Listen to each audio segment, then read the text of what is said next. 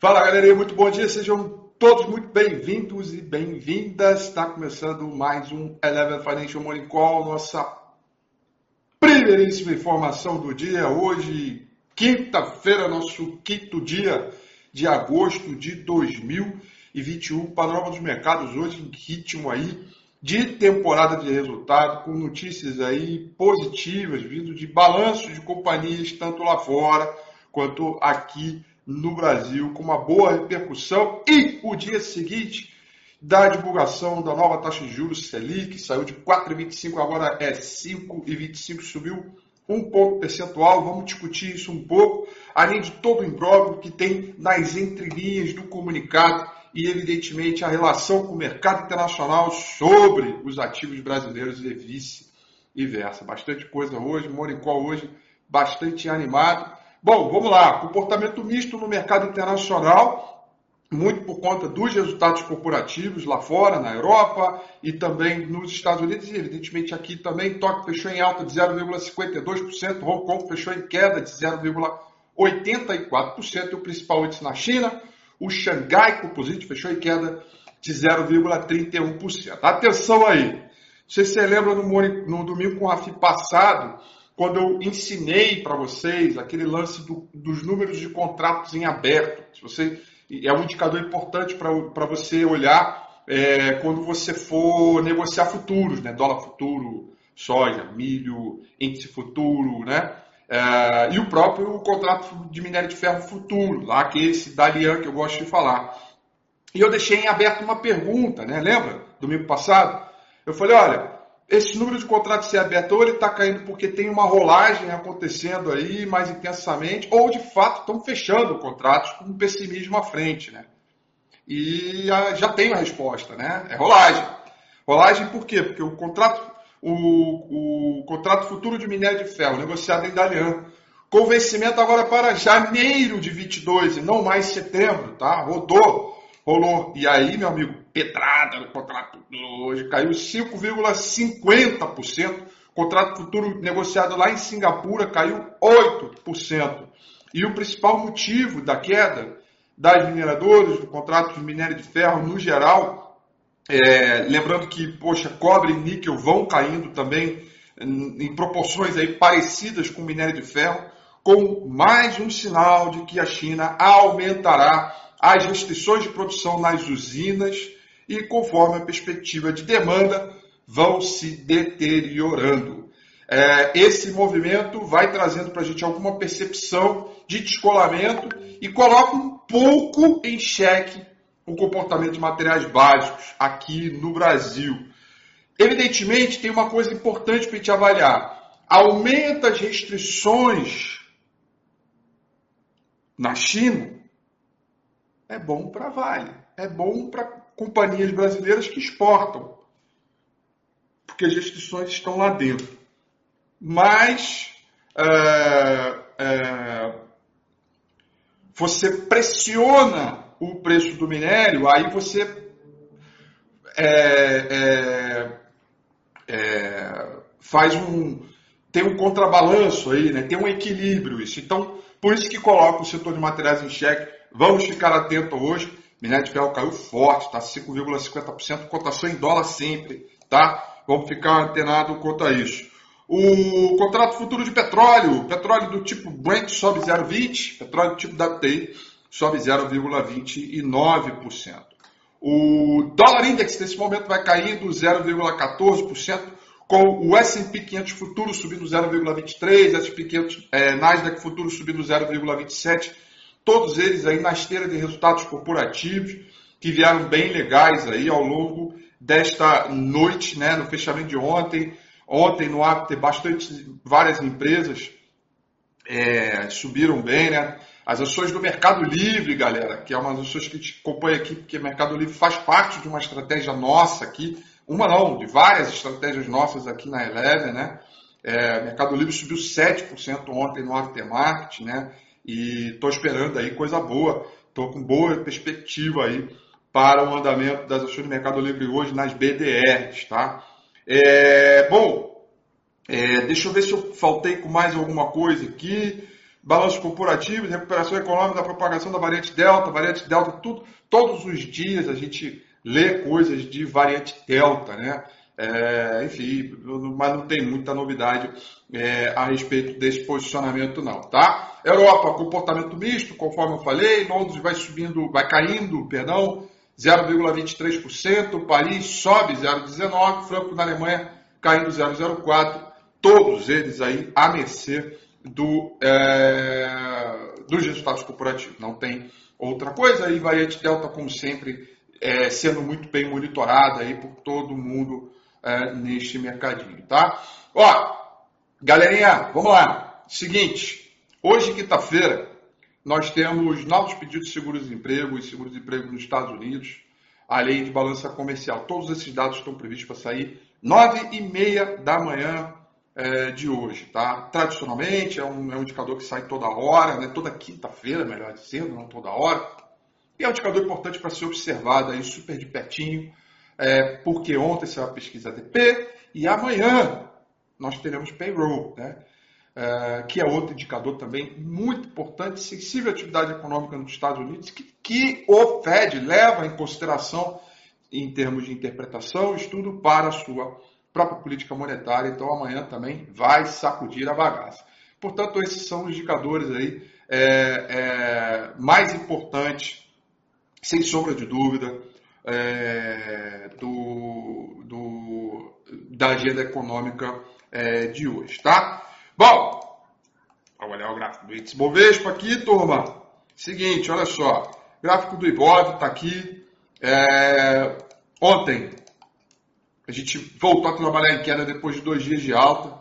E mais uma vez, pela terceira vez, na verdade quarta, porque a gente pode consolidar com esse dia aqui, né? Então, um, dois, três, quatro. Pela quarta vez consecutiva, né? O índice Bovespa confirma o suporte intermediário que está aqui, esse suporte já citado por mim em alguns morning calls e também no domingo com a que está aqui, é a região dos 121.600 pontos. Tá?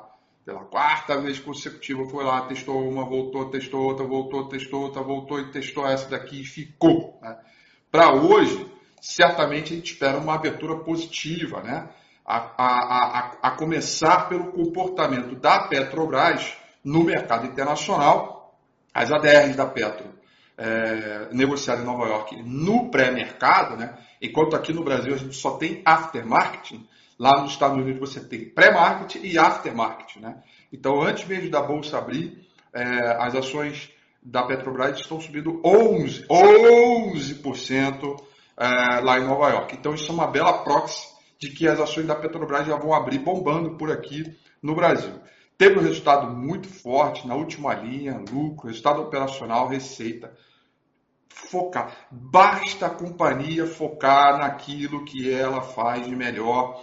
E isso é muito herança é, do presidente anterior, do Ivan Monteiro, entre outras decisões importantes que foram acontecendo, principalmente no sentido da limpeza é, da companhia é, no que diz respeito à ineficiência desde a Lava Jato. Né? É, e a Petrobras está de parabéns, tá? A Petrobras está de parabéns. É, olha, eu, eu, eu, eu, eu, durante este governo que está aí, até fiz uma leitura sobre a questão da ingerência do governo. Para mim não estava claro, nem mesmo para este presidente que aí está. É, mas com o resultado já coloca uma perspectiva diferente, tá? É, eu não tenho dúvida que a Petrobras vai abrir bombando. Eu não sei como é que ela vai fechar, tá? Mas ela vai abrir muito forte porque foi além das expectativas. E uma coisa que o gringo adora, dividendo. Né? É, e a Petrobras anunciou a antecipação é, de dividendo. O mais forte aí, eu não me lembro é, de quanto ele tenha feito isso, e não me lembro da última vez que a Petrobras pagou dividendo. Dividendo. Juros sobre capital pagou, pagou umas merrecas. Mas dividendo eu, eu, eu, eu não me lembro. 31 bi é, de real. Também é um número bem legal e acho que essa notícia atrai muito aí fluxo de capital é, estrangeiro. Então, deixo aqui o meu super like para a Petrobras, para esse comportamento deve abrir bombando. E aí, meu amigo, Petrobras subindo, o Ibovespa já vai para o terreno positivo. Porém, minério de ferro fechou com queda de 5,50% lá em Dalian, tá? Então, será que vai mexer nos materiais básicos? Como é que vai ficar CSN, os Minas Guerdal, Vale, com esse comportamento para fazer o contrabalanço? Então, acho que é, é, é, é, nessa balança, né, de repente os bancos é que vão definir a direção do mercado, tá? Relação à taxa de juros Selic, já estava altamente esperado pelo mercado que o cupom ia subir 1%, até porque ele contratou isso é, na reunião passada e na reunião de ontem contratou mais é, 1% para a próxima reunião. O comportamento extremamente hawkish, olha que palavra bonita, né? É, comportamento hawkish, né? O comportamento de muita restrição, muito mais focos do que das outras, e o cupom alertou para é, um fiscal. Ele foi elegante até na hora dele falar do fiscal, né? É, eu, é, e evidentemente, por ser autarquia, ele também não pode sentar o pau, né? A gente aqui pode, mas ele lá não. Mas ele foi elegante dizendo que o fiscal está fragilizado. Está fragilizado coisa nenhuma, né? Está crônico, está na crise braba, né? Toda hora tem um, uma pontinha de fura-teto aí para suspeitar aí de diversas coisas e precatório para dar até arrepio é, na espinha. Mas ele foi muito firme na questão ligada à reabertura da economia, quando ele fala que o setor de serviços acaba impactando numa pressão inflacionária um pouco maior e que a taxa de juros neutro pode ser maior do que a esperada. É. E aí, quando ele dá essa declaração, na minha visão, ele começa a sinalizar o que seria mais ou menos de teto para a taxa Selic. Hoje, 5,25, se a taxa de juros neutro está aí com a inflação beirando a casa dos 6 e pouco, né?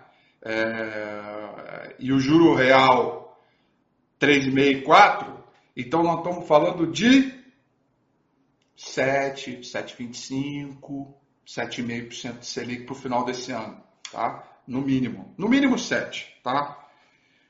E aí foi um pouco que eu disse ontem, e aí eu não sei se eu disse ontem aqui no Morning Call, se eu disse no call interno aqui para os analistas, que esta reunião seria importante para ele dar esta sinalização de comportamento de taxa, porque se ele realmente ancorar, e eu ainda tenho dúvidas se ele vai ancorar, se ele está ancorando, porque tem gente aí né, dizendo que tem inflação que vai para dois dígitos, que a coisa está crônica. Tá... Se ele ancorar isso, o comportamento do mercado já pode ser um pouco diferente, principalmente aquelas mais sensíveis a juros. Tá? Então é o seguinte, curva de juro deve empinar, dólar vai cair provavelmente, né? É, por um comportamento bem é, pontual, dólar abre em queda, bolsa em alta, curva de juro desempina, melhor dizendo, empinar não, desempina, né?